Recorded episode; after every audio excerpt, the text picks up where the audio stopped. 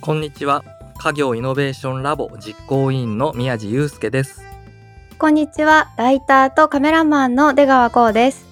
NN 生命がお届けするファミビズラジオ新しい家業の話。この番組では先代から受け継がれてきた家業すなわちファミリービジネスの新しい継ぎ方今までにない関わり方を実践しているゲストをお招きし家業に関するちょっと面白い取り組みを紹介していく番組です。過去の伝統を受け継ぎながら未来を作り出していく。これからの家業との関わり方を見つけていきましょう。さて前回に引き続き時和製鋼株式会社のキー翔太郎さんをゲストにお招きします。今回も時代に合わせた家業のレベルアップ術というテーマでお話をお聞きします。宮地さんが考える家業の世界でも現状維持は交代の始まりみたいな常にアップデートしなきゃっていうお考えはやっぱりあるんですか？そうですね。家業ってね何十年も同じことをやってるようなイメージがあるかもしれないんですけど実は全然そんなことなくてですね皆さんやっぱり時代に合わせてやり方を変えていってるんですよね。例えばね今だったらやっぱりパソコンインターネット DX、まあ、みたいな形でデジタル化をね推進していくなんてのはやっぱりどこの会社でも進めていることですしこういったものをね後継者が戻ってきて推進していくっていうのはよくある話ですしあとまあ僕がよく話をするのは時代に合った形で自分に合った形で家業をね少しずつアップデートしていきましょうというような話をするんですけどこの時代に合わせたっていう軸も大事なんですけど自分に合わせたっていう軸も結構大事だなというふうに思っているんですよね。ちょっと具体的に自分に合わせたというのは？そうですね例えば僕だと生産現場で職人仕事をするっていうのは多分苦手なんだろうなとで僕はどうしたかというと生産現場は弟に任せて自分はブランディングをしてマーケティングをして販売をしていくっていう方に特化して家業を経営しているんですよね。そういう形で自分に合った形でっていう軸も実はすごい大事だったりするんですよ。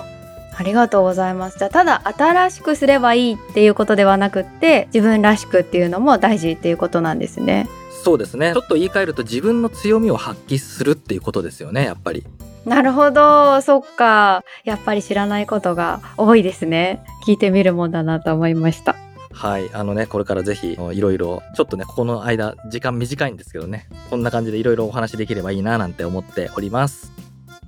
はい。それでは始めていきましょう。ファミビズラジオ、新しい家業の話、ススタートです。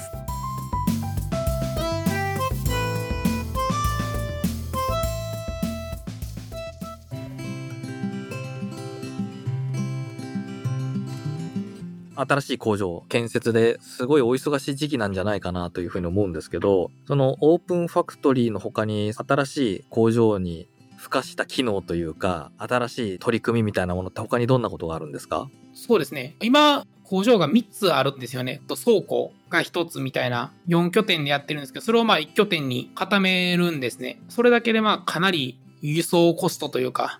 よくそんな大きいところ見つかりましたね。建て替えなんですよ。1個あったのをくっつけて、2個あったのをまあくっつけて大きい1個にするみたいな感じですね。まあ、ざっくり言うと。工場の建て替えすると社員の方の雰囲気とかも変わったりするんですかね？それも期待してますね。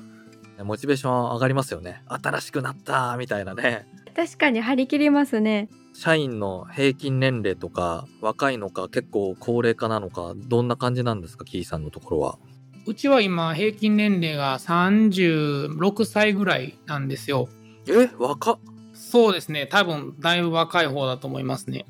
これはどうしてそんなに若いんですか？私がその入社した時に、やっぱそのシステム導入でこう結構やっぱりトラブルといいますか、衝突もあったりしまして、で、そこから長く勤められてた方が辞めたりとかもして、私採用も担当してるんで、採用を若い人間を中心に、ここ何年か行っていった結果って形ですね。これ、でもね、後継者あるあるなんですよ、実は。こうさん。これもですか？へえ辞めていった方を尊重してキーさんはおっしゃいましたけど、これね、どうしても発生することなんですよ、これって。代替わりの時に新しい風が吹いたってことなんですねそういうことなんですよ。なのでね、まあ確かにね、ずっとね、長く働いていた人がね、結果として辞めてしまったのは、キーさんにとっては残念なことだったとは思うんですけど、でもね、それによって若い子が入ってくる道も開けますし、自分のね、やることを押し通して、こう、社内に知ってもらうと、後継者、今こういう考えでいるんだっていうのが、やっぱり、それの意思表明にもね、なるんでね、やっぱりね、大事なことなんですよね、これってね。そうですね。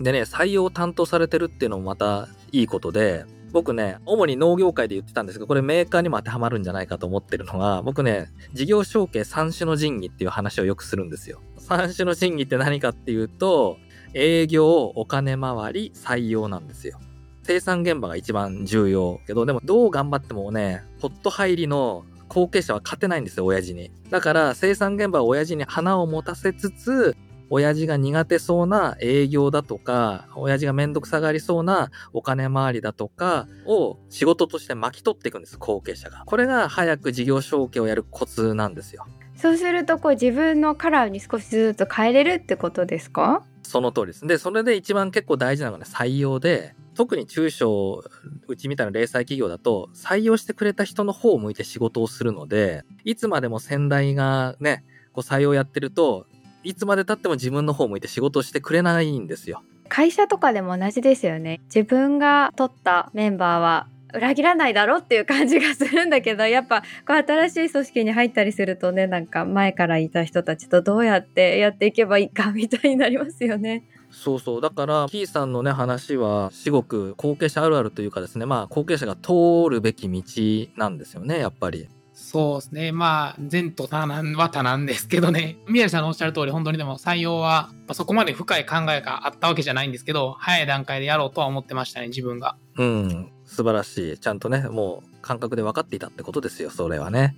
どうですか？じゃあ今、課題どんなところに今感じてるんですか？そうですね。まあ、課題上げていったらきりはないんですけど、看板製造を当然今後も続けていく方向ではあるんですけど、やはりある程度の限界は見えてるなっていうのがまあ思っていて、例えばそのデジタルサイネージとか、少しずつね、街にも増えてきたと思うんですけど、そういったものがどんどん今後、テレビと一緒で、どっかのタイミングですごく金額が安くなって、一気に普及した時に、デジタルサイネージって我々のリソースとはちょっと違うんですよね。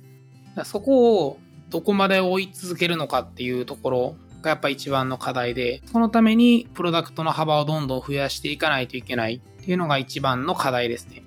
キーさんにとって看板が看板であることとかご自身の家業がこれは買えないみたいなものってどんなところなんですか？そうですねまず最初の質問のその看板とはっていうところで言うと他の広報ツール、例えばネット広告とか、それと看板の一番の違いって、あの、偶然の出会いが演出できるっていうところだと思うんですよ。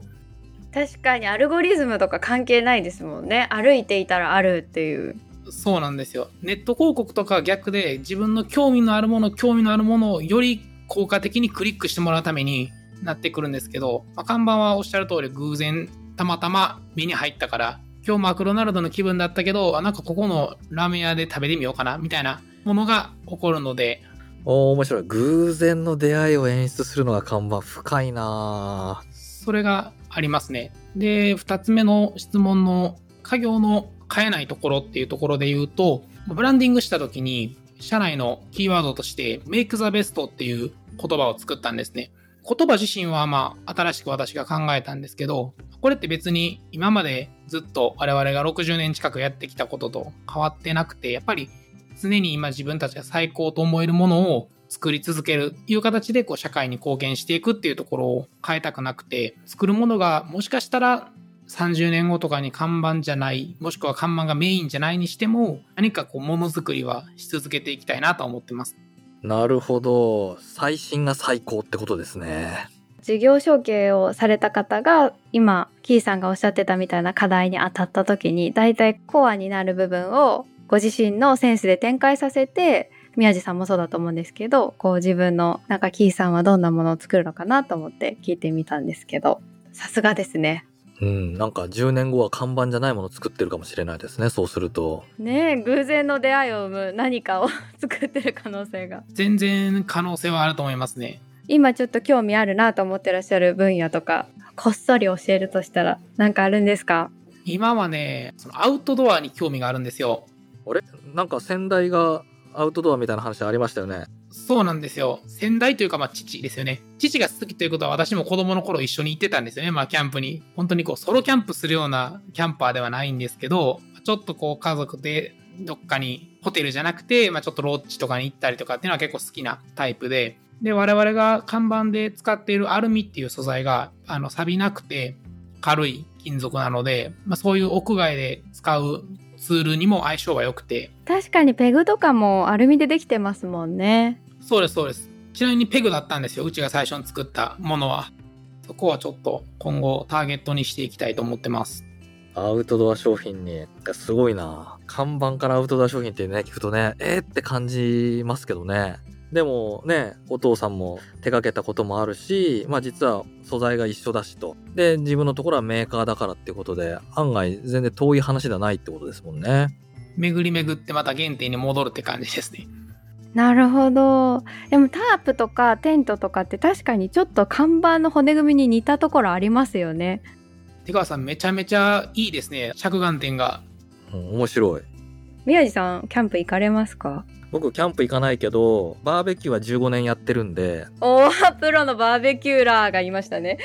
タープが何者かは分かってますよ。あれ、看板っぽいですよね。まあでも確かにそう言われれば。そのでもタープを立てるポールの部分、ポールを自立させる脚部構造でうち特許を取ったんですよ。で、その脚部構造、棒状のものを自立させる脚部構造から園芸業界ですよね。その棒の先っぽに、まあ要は鉢植えの台を置いて園芸業界に行って、そこから葬儀業界、同じ花を置く葬儀業界のスタンドに行って、で、葬儀ってね、何々家とかって看板あるじゃないですか。で、一緒に看板も作ってくれって言われるようになってっていうのが、慣れ初めです。いや、葬儀で看板だと思ったことないですよね。でも確かに言われるとありますね。いや、すごい面白いですね。え、今はでも作ってないんですか？その葬儀のとか。今は作ってないですね。いつでも作れますし、まあ、それも別に狙ってたわけじゃないんですけど、ストレッチャーを作ってる時に、弊社のストレッチャーを見て、缶桶台車を作ってほしいっていう風に言われて、また葬儀業界に戻るというか、まあ、ちょっとそこにも商品を提供はしてるんですけど、はあ、面白い。え、じゃあそういう、なんつうのかな、一点物ってわけじゃないだろうけど、その、こういうものって作れないみたいなものを作るのも得意なんですね。そうですね。それは全然得意な分野です。メーカーだなすごいですね。じゃあ、小ロットで、あなたの欲しいもの作りますよ、みたいな、ちょっと手間がかかりすぎるのかもしれないですけど、そういう方向性ってあるんですか？えっとね、アルミのパイプを使って、そういういろんなものを一品一用から作りますよっていう会社さんはすでにいらっしゃってて、で、我々もまあ近いことをしようと思えばできるんですけど、その何でもできますよというよりかは、今の僕のイメージはこうちゃんと絞って、先ほどのアウトドア用品だったりとか、もしくはアルミの家具とかもいいなと思ってて、そういうところに注力したいとは思ってますね。なるほどね。よそと同じことはやりたくないと。そうですね。確かに、でもね、アルミの家具なんてあったら、フェスとかね、はかどりそうですよね。楽しそう。そうです、そうです。宮地さんなんか別注したいものがあったんですか？特注したい。こんなの作ってほしいな、みたいな。バーベキューに使うものとかでしたら、ね、トングって言っちゃうとね、まあ、たくさんね、安いものもあるんだけど、なんか、すごいいいトングとか作ってくれそうみたいなね、気が一瞬、そう、でも、そっか、その足が特許取ってるし、今はもうね、なだいぶ前の話なんで、もう特許とかもなくなっちゃってるんですけど、でも私カメラマンのお仕事をしてるから、なんかそう、女の人が運べる三脚だったりとか、なんか動画も撮れる特殊な動きをする三脚とかあったらすごいなと思っちゃいましたね、今聞いてて。三脚のあの足の構造も僕結構好きでというかまあ意識して見てて、いろんな種類あるじゃないですか。トライアングルに開いていって、こう固定する3点足のものもあれば、まあ、4本足のものもあるし、すごいコンパクトにすることを想定して作られてるのが多いんで、三脚の足って。見てて僕は結構勉強になりますね。こんな形あるんやみたいな。確かに。でもなんかこう、一脚っていうのもあってですね、自分の体に固定してビデオを撮ったりするときに使うんですけど、あれがね、意外となんか取り回しのいいサイズがなかったりとか、あと、今ってこうインスタグラムとかで上から撮りたいじゃないですか、みんな。でも三脚ってこう基本的に前を向くように作られてるので、なんかここに穴がないなみたいなのすごいあるんですよ。へー。すごい超具体的な要望が来ましたよいきなり ここぞとばかりに。ちょっとその、イメージがまだできてないんですけど、それをちょっと後で調べてみて、作れそうやったら、あの、こっそり試作作るかもしれないです。やったー。ありがとうございます。まさかの。でも本当に知人から、なんかこう、ジグソーパズル作ったから、ちょうどいいサイズの額縁作ってくれとか、僕の前職の同期で、こう、とあるアイドルグループがすごい好きな方がいて、サイン入りの、あの、冊子をもらったから、それを入れるフォルダを作ってくれみたいな感じで作ったりもしたことありますね。すごい。そんなの作れるんだ。なんと。それなんか全然あれじゃないですか。手間と価格考えたら合わないとかありそうですけどどうなんですか？そこら辺って。まあ、その辺は本当に、まあ、商品化するというよりかは、作れるから作ってるみたいな感じの方が 強いですけど、まあ、そんなに大変じゃないし、やるよ、みたいな感じですね。いやーねなんかすごいいろいろ面白い話聞けましたねこうでまさかねこうさんからそういう三脚に対する要望が出てくるとはねアルミと聞いて思わず言ってしまいました。確かに三脚ってアルミじゃないですもんねなんかねあれね、鉄だったんだけど、最近はアルミのもあるんですよ。アルミのもあんのかなんか周りがゴムだからちょっとわかんないみたいなね感じもあ触ってるとね、わかんないですよね。そう、一本足のやつで上から取るんですか？インスタグラムの時は3本で開いて、で、えっと、下につけたいんですけど、3本で開いたところの中央のところにネジが来ちゃったら足が入っちゃうんですよ、絶対に。とか足の影が入っちゃうので、理想は3本足で立てたところから1本長いものを出して、こう、真下を向きたい。言ってる意味が分かりました。なるほど。めちゃくちゃ宮地さんが呆れ顔じゃないですか。いやいやいや、全然。いやいや、面白いなと思って。さっき、後継ぎ甲子園のね、参加の話もあったんで、なんかいろいろそういう、最近ね、後継ぎ系の交流会も増えてきているんで、なんかそういうところにね、参加してみての、あの、感想だとか、こういったあれか活用方法というか、そういうのちょっと聞いてみたいなと思って。そうですね。僕の場合は、その所属してるコミュニティで、月に1回とかで、こう、壁打ちとか、ミートみたいな感じで集まったりしてるんですけど、僕よりこう、ちょっともう、全然、こう、視座も高くて、事業化も進まれてるような方とかも結構参加されてたりとか、まあ、いわゆるこう、メンターみたいなポジションで参加していただいてる方とかもいらっしゃって、まあそういうところで本当にあのブランディングの相談させてもらったりとかもしてますし、あのデザイナーの方をこう紹介してもらったりしたこともありますし、そうですね、結構、まあ刺激を受けるっていうのが一番かとは思うんですけど、あの具体的にそういうところでアドバイスをもらうこともできますね。これ異業種の方が多いんですか？やっぱ同業というよりは。あ異業種ばっかりですね。まあでもなんかそれがいいんですよね、やっぱりね。そうですね、あんまりがっつり同業やったら、なかなか新規事業の話もしにくいところもあるんでね。なるほど、いいですね。印象に残ってる言葉とかあります？そういうメンターに言われて。えっと、印象、うーん、そうですね。ちょっと質問とあれかもしれないんですけど、例えば、こう、お金回りとかの話で、実際、どれくらいお金、例えばデザインフィーにどれくらいかけてますかとかってなかなか聞けないじゃないですか。経験者の方に、やっぱり、うちこれぐらいかかったよとか、まあ、その後もこれくらいかかってるよとかって話を聞いたりとかは、まあ、かなり生々しい聞かせてもらったりとか、まあ、そういうあのお金のこと以外にも、そのデータの、まあ、数値的なとことかも結構具体的に教えてくれる方もいらっしゃって、まあ、そんなんはすごくこう、まあ、戦略とかですよね。その、どういうふうに戦略立ててやってるかとか、そんなんはすごく参考になりますね。あとは人事周りとかですよね。その採用方法とか、社内の人事評価の考え方とか、まあ、そういうのってなかなか聞きにくいところでもあるので、そんなんを教えてもらえるのはすごく参考になりますね。確かに相談できる方がね、いないですもんね。社内で聞くわけにいかないし。そうですね。社内では聞けないですし、あとね、案外ね、あの、商工会だとか JC とかでも聞きにくいんですよね、そういう話ってね。そうですね。うん、なんかね、さっきの話じゃないけどね、あんまり同業ね、その、看板とかだといないのかもしれないんですけど、近くだとね、なんか、あんまり変なこと言っちゃうとね、噂になっちゃったりとかね。なんかね、ああそこなんかすごい先代とうまくいってないらしいよとかね、例えばね。そういうのがあるんでね。うん。だからあんまりね、相談しにくいことが、うまくそういうコミュニティだと相談しやすいっていうのありますよね。そうですね。おっしゃる通り、ある意味、いい距離感があって、あんまりこう、がっつりじゃない分言いやすいこととかもありますし、そうなんですよね。家業に関わったことでよかったなと思ったこと。特にそのお父様とのお話なんかもあったんでご家族とかのことなのかなと思ったりしますがいかがですか？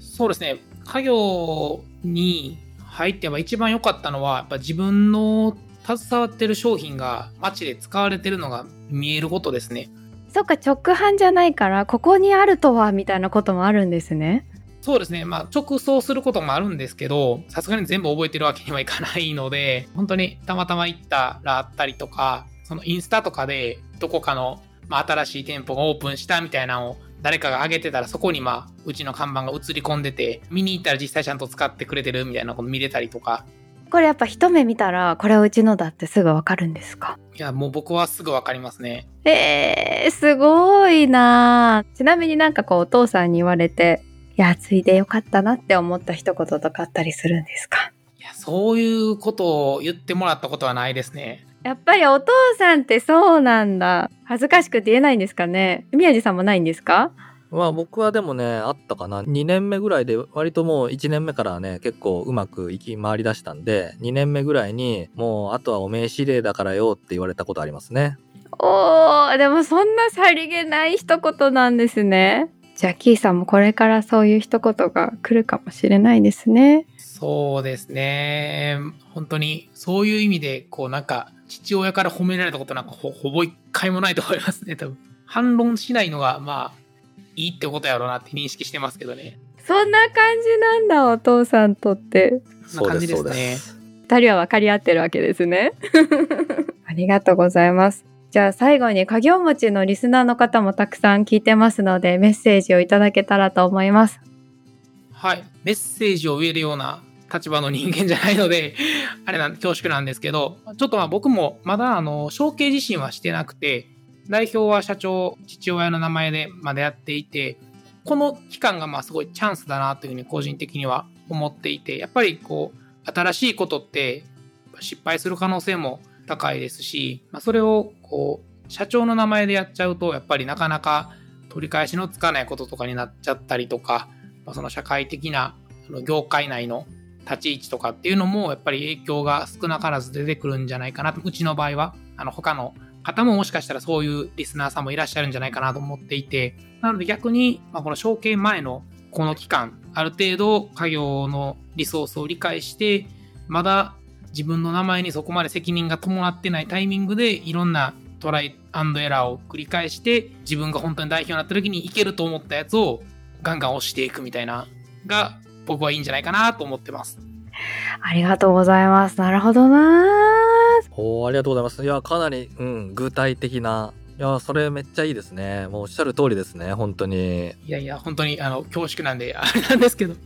個人的な意見です。いやいや、ありがとうございます。このね、家業の後継者の方に非常にあの勇気づけられるメッセージいただけたと思います。いやありがとうございます。まだまだね、お話し続けていきたいところなんですけど、キーさんとのファミビズラジオ、この辺りまで今後の活躍期待しております。ぜひまたいらしてください。キーさん、今回はありがとうございました。ありがとうございました。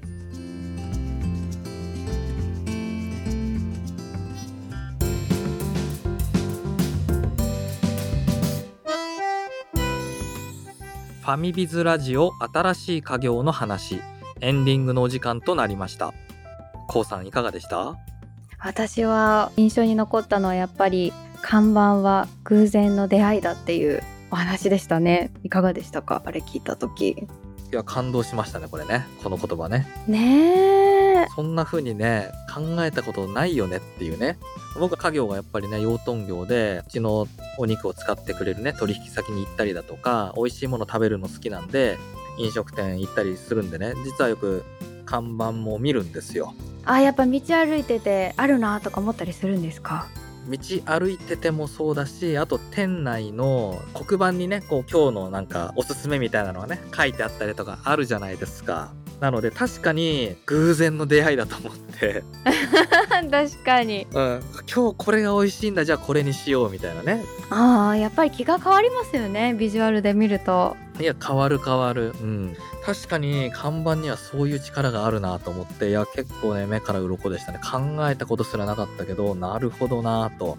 本当ですねで家業のねプロダクトだとか理念だとかのなんか本質を捉えるとなんかね思ってもみなかった新しい商品が生まれたりだとか、まあ、そういうこともあるのでいや本当にこれからどんな商品を出してくるのかなっていうのが楽しみになりましたね。想像もつかないですよねしかもすごい意欲的でいらっしゃったから何が出てくるんだろうと思ってメイクザベストでね、本当に偶然の出会いを演出していただきたいななんてね、思いましたね。本当にその通りですね次回はですね、山木製糖株式会社の川口直弘さんをお迎えして、家業に戻れない系美濃焼跡継ぎをテーマにお届けします。番組のハッシュタグはカタカナでファミビズそしてポッドキャストのコメントでもご意見ご感想お待ちしています NN 生命がお届けする番組ファミビズラジオ新しい家業の話。お相手は家業イノベーションラボ実行委員の宮地祐介とライターとカメラマンの出川こうでした。また次回お会いしましょう。